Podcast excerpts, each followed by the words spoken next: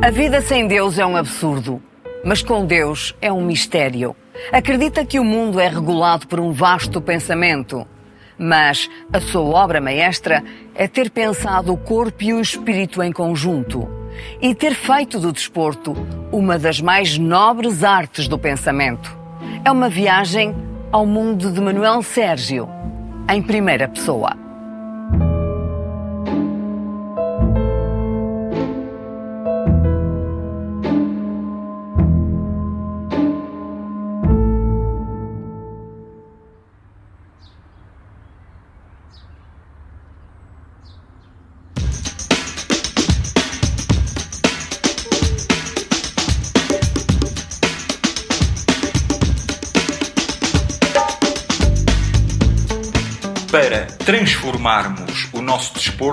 Temos que teorizá-lo. Há necessidade de apresentar o desporto, dizer às pessoas o que o desporto é, como educação, como lazer, como fonte de saúde. O que não se teoriza não evolui.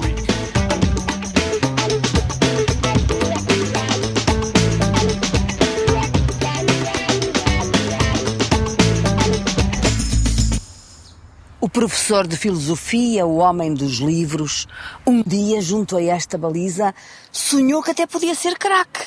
Como é que foi isso? Olha, eu era amigo do José Pereira, que era o, o guarda-redes da nossa seleção, da seleção que foi ao Mundial de 66. Aquela do Eusébio, da Inglaterra?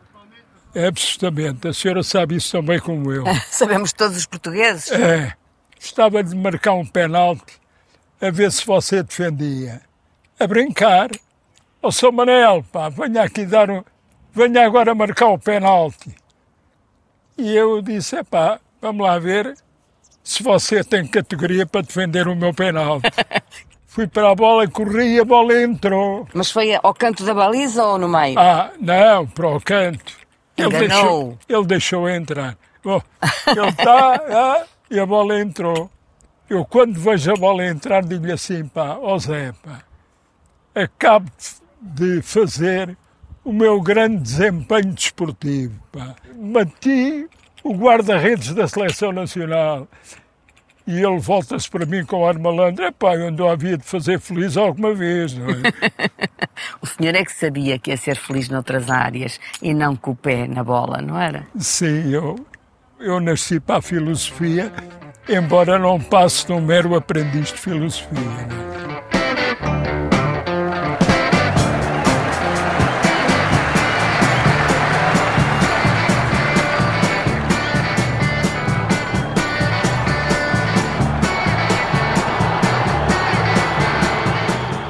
Senhor é um belenenses, é assim que se diz? Sou, é belenense, eu sou um belenense. Um belenenses. É, um belenense doente. Quem foi o melhor jogador que viu aqui no Ai, Belenenses? o Matateu. o Matateu. Ah, o Matateu, se fosse, se vivesse hoje, era um dos melhores jogadores do mundo. Este campo tão bonito, viveu aqui tardes gloriosas a assistir. Vivi tardes gloriosas e de sofrimento. Porque não há nenhum doente, como eu era do Belenenses, que não sofra. E vê sempre penaltis a toda a hora.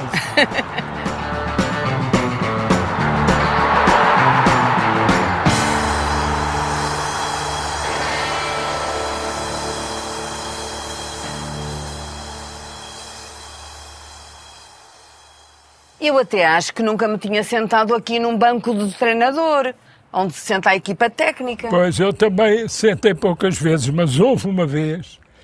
Nós tínhamos um, um extremo direito, o Dick, corria muito. Quem era o treinador nessa Era o altura? Mário Wilson. Queria que ele se despachasse da bola o mais depressa possível.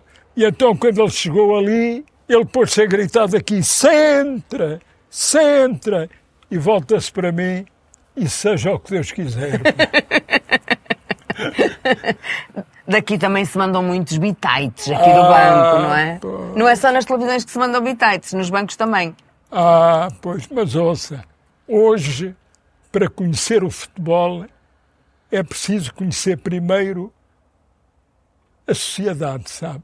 O desporto reproduz e multiplica as taras da sociedade. Sabe? Isso não é muito feliz, pois não? Pois não.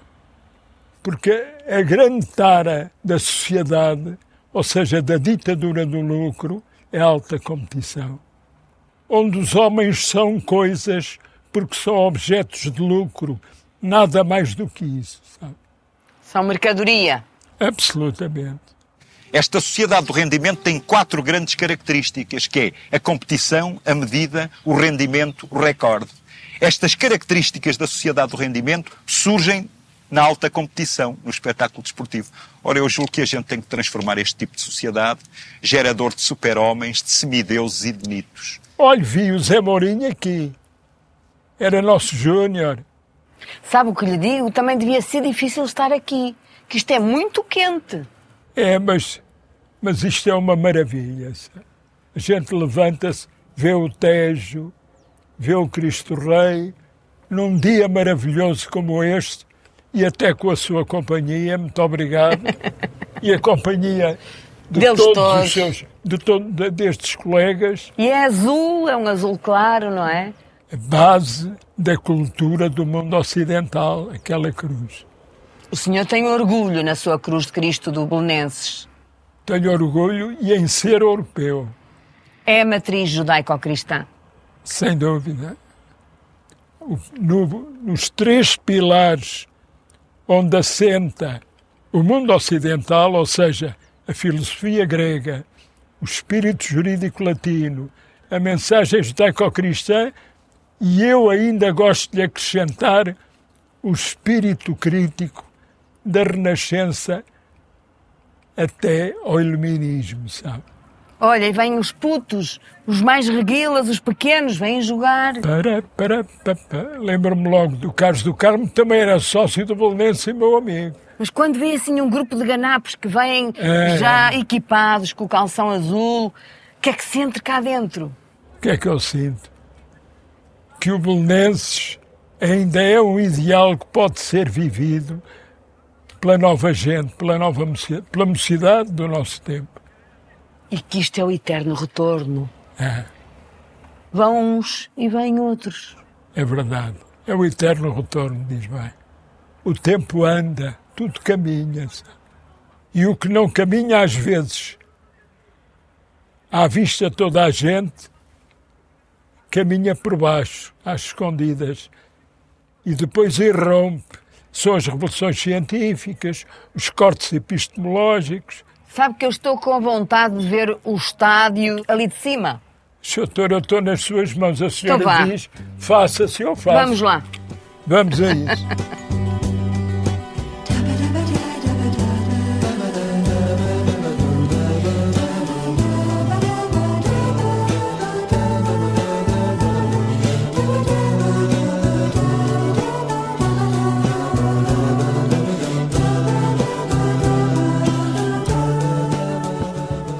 Aqui neste estádio e nesta casa fez muita coisa. Sou um sócio de mérito. Entrei como subdiretor do Jornal dos Belenenses, que o Belenenses tinha um jornal semanário. Como é que eram os treinos? O que é que viu aqui? Os treinos? Os treinos, eu venho para aqui numa altura em que se julga que a preparação física é o princípio de todo o desporto. Durante a semana treinava-se pouco futebol e eu costumava dizer, epá, mas o, o pianista, quando vai para um concerto, epá, tem que tocar piano. Se anda às voltas ao piano, olha, nunca mais lá vai. Mas não é? eles subiam aquelas bancadas com, os Com- colegas às costas? Absolutamente. Ainda outro dia... Era uma forma de treinar, era carregar os colegas?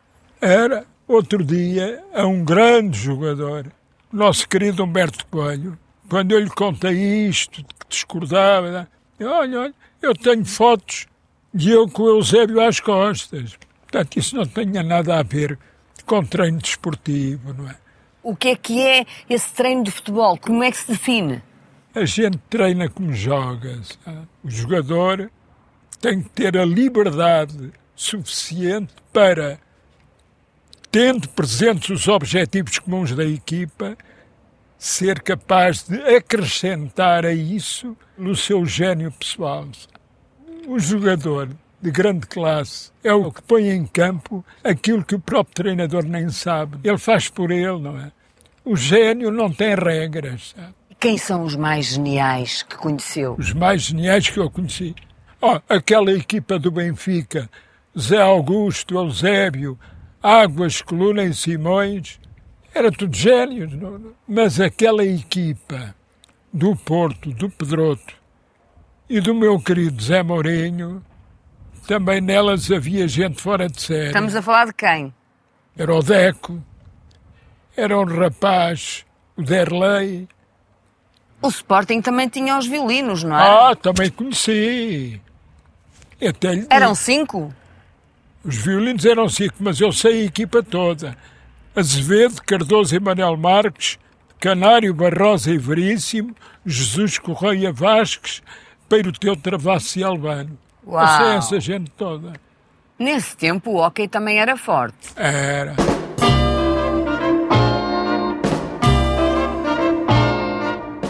Emílio, Raio, Sidónio, Jesus Correia e Correia dos Santos e Oliveira. Como é que se tem memória para isso tudo? Como é que eu tenho memória para sei lá? São pessoas. Porque eles tinham cara, rosto e passaram por si. O senhor conheceu-os, não se esqueceu Conheci nunca mais. o Jesus Correia, havia muitos jogos aqui em cima e eu conversava com ele, bonecas. poder mais.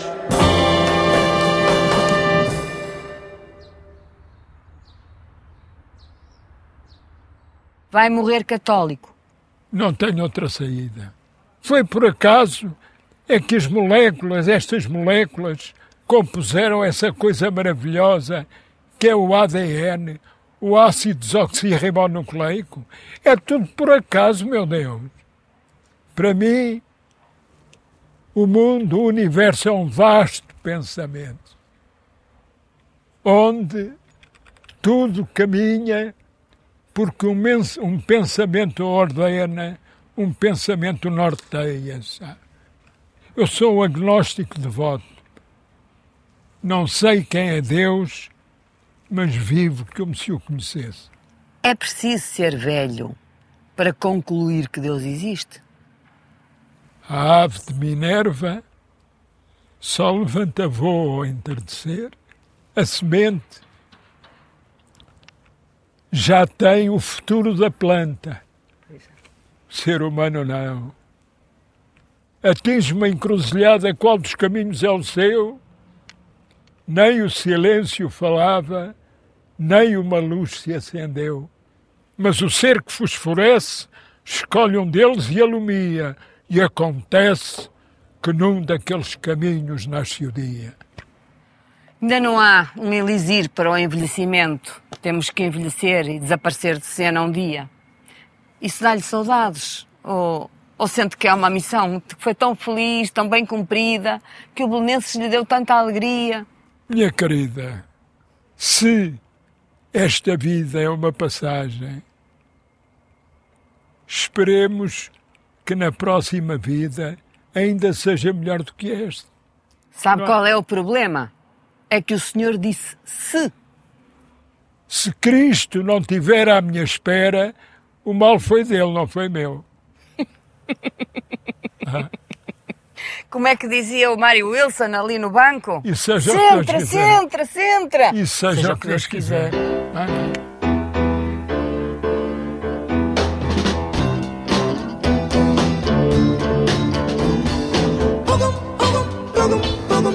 now, baby, your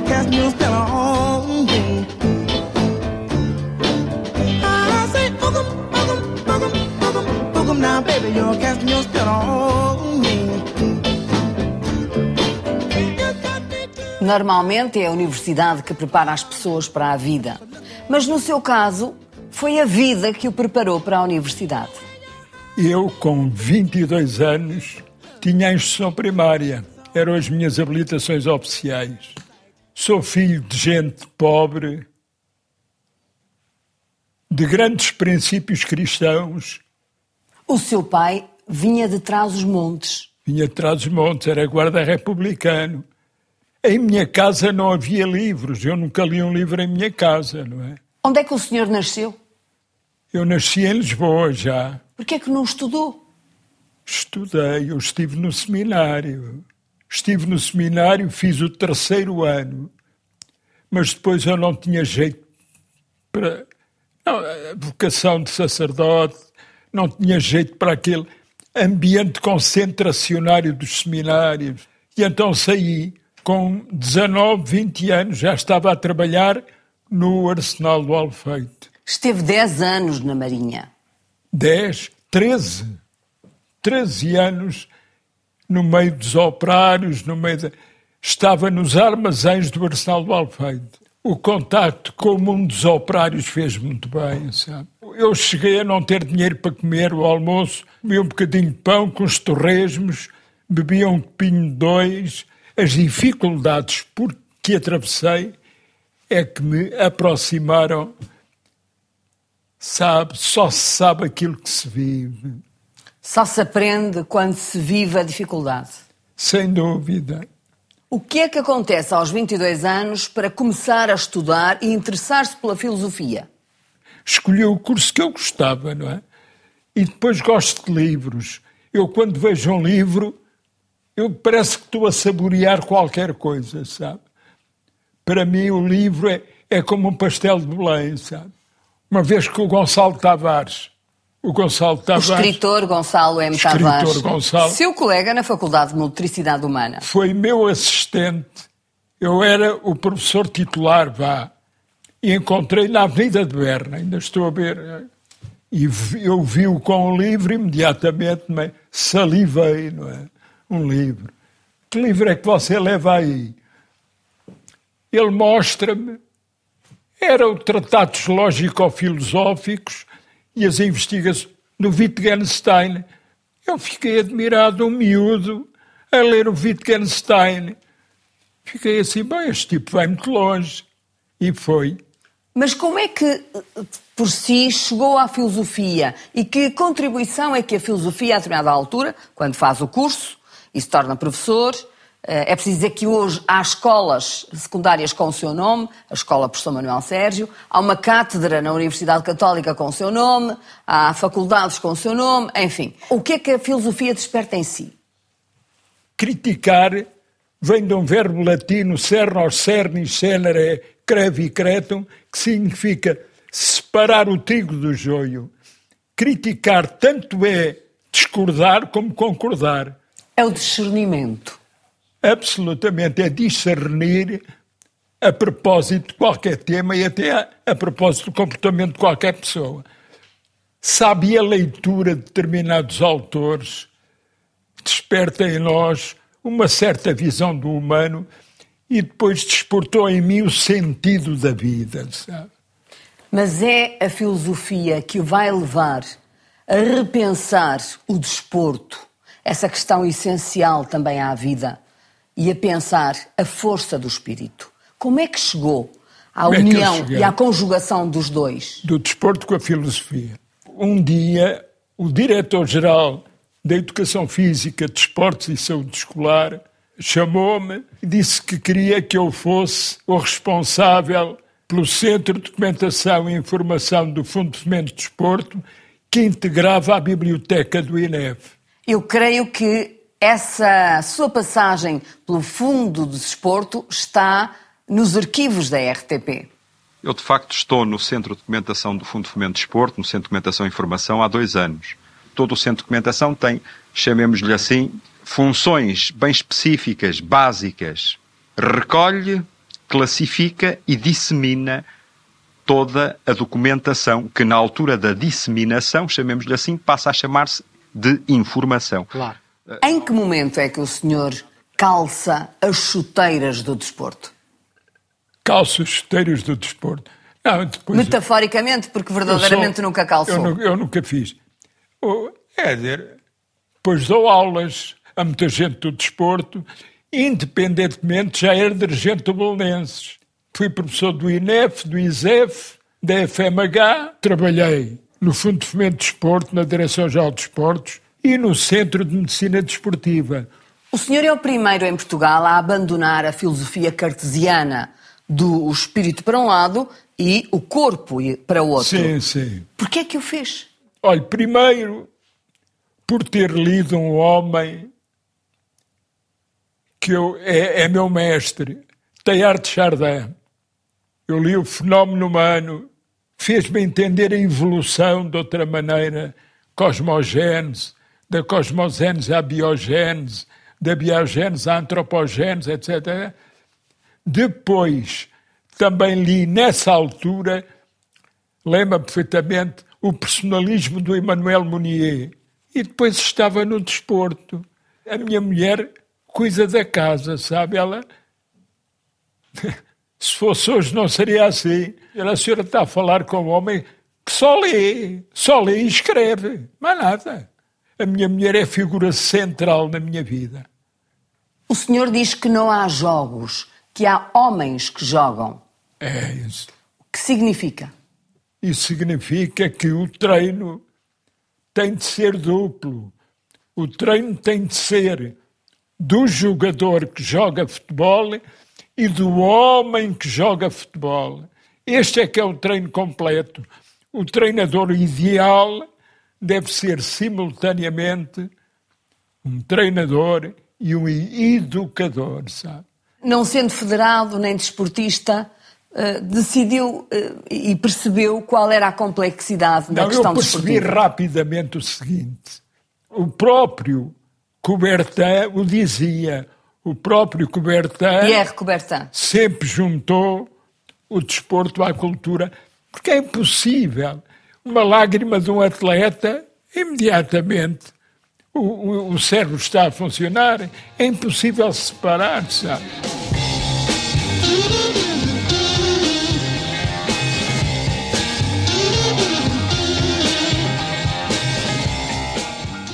O senhor acompanhou e tem acompanhado todo o desenvolvimento daquilo que são, que é hoje, esta elite de treinadores portugueses que está no mundo inteiro. Digamos que é, é o seu grande inspirador, não só Eu- de jogadores, mas de muitos desses treinadores. Sim. Estamos a falar do José Mourinho, eh, penso que também de Jorge Jesus e de outros. O Zé Mourinho jogava no Belenenses. E eu, claro, Belenenses conhecia toda a gente, não é? Eu era professor de Filosofia das Atividades Corporais e perguntei-lhe, sei lá, meu amigo, quando acabar o curso, o que quer ser? E ele, aprumado, muito convicto, quero ser treinador de futebol. Olha, então não se esqueça de uma coisa. Para ser treinador de futebol é preciso saber mais do que futebol, ouviu? Ele, o que é que o professor quer dizer com isto? Quer dizer isto. É que o futebol não é só uma atividade física. O futebol, como o desporto em geral, verdadeiramente é uma atividade humana. Tudo que é humano está no futebol. Se você só sabe de futebol, ainda não chega. Mas eles não são todos iguais. Há muita, há muita diferença, por exemplo, entre Jorge Jesus e José Mourinho. Como é que é um e outro?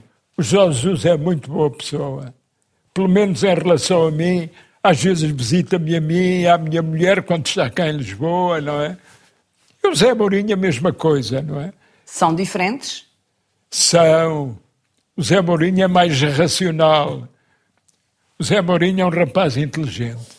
Eu gosto muito de trocar mensagens com ele, porque tenho a sensação que ele me dá o mesmo prazer que eu lhe dou a ele. Os meus profs são só dois. O meu pai, prof da vida, e o meu prof Manuel Sérgio, aquele que academicamente me marcou de uma maneira mais, mais profunda, eu diria quase permanente, porque o nosso eh, contacto manteve-se ao longo de toda esta minha vida já longa profissional.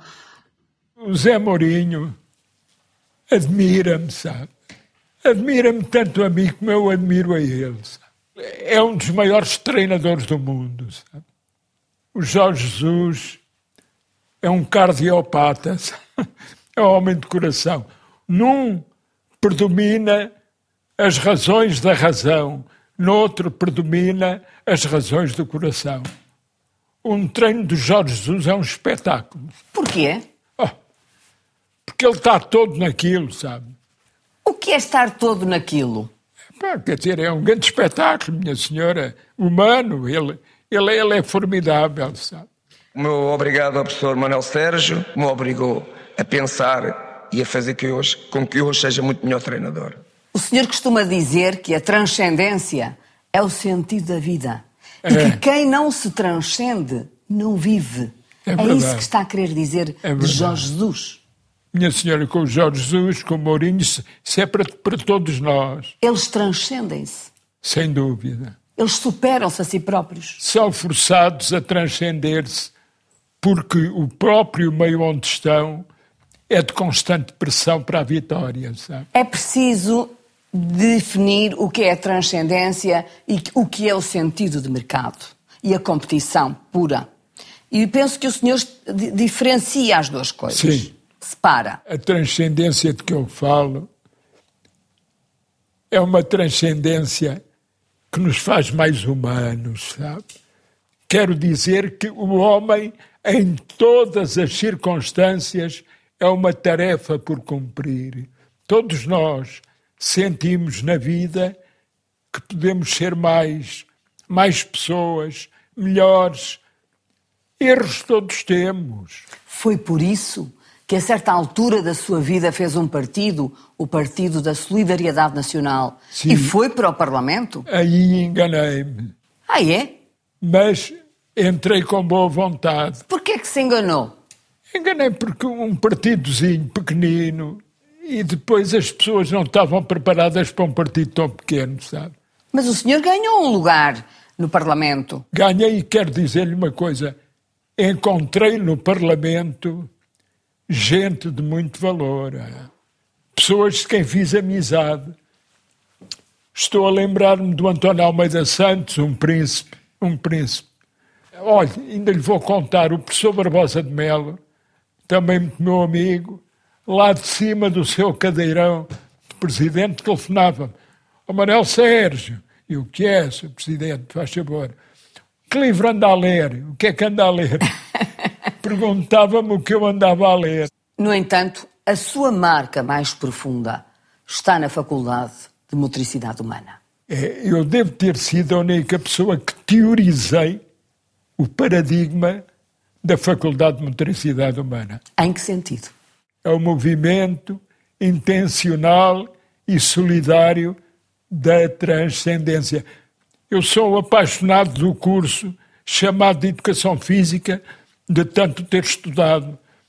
Tenho o maior respeito por aquele curso, porque aquele curso estuda, no meu entender hoje, o movimento intencional e solidário da transcendência. O senhor tem uma obra vastíssima sobre o desporto, sobre literatura, sobre filosofia Mais de e 50 poesia, livros. mas tem, agora está a compilar estas obras seletas de muito do que disse e escreveu ao longo dos anos. desse tamanho. O futebol é uma atividade humana, é com homens, não há pessoas, não há chutos, há pessoas que chutam. Eu nunca conhecerei o chuto se não conhecer a pessoa que chuta.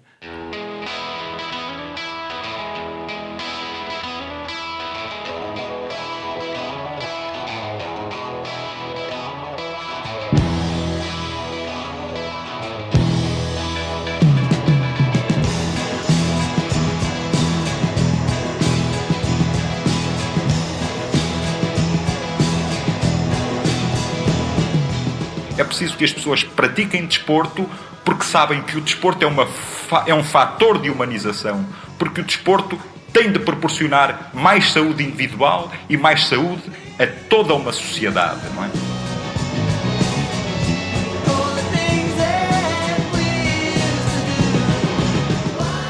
Hoje é mais importante o futebol ou aqueles programas de bate-papo de comentário desportivo?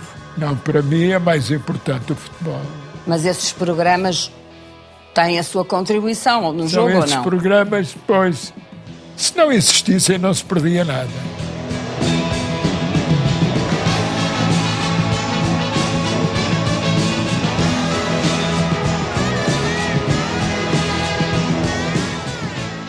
Eu estou muito inspirada porque eu não sei nada de futebol. Doutora, tem a cultura geral do tempo, sabe? Onde o futebol entra também. Tem razão, do tempo. O senhor definiu muito bem. E sabe de moda? Eu sei de moda. É o tempo. É para olhar, a senhora apanhou-me um fraco.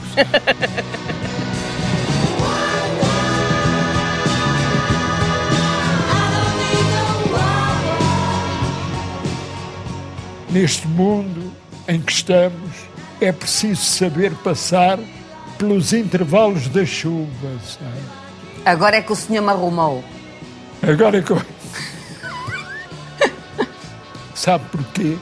Não tem inveja.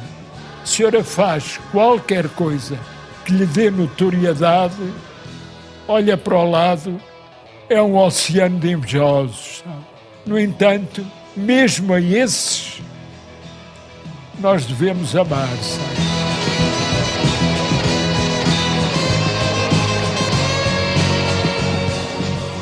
Olha, eu costumava dizer aos meus alunos, sempre que falarem de mim, digam o seguinte: era um professor que gostava dos seus alunos.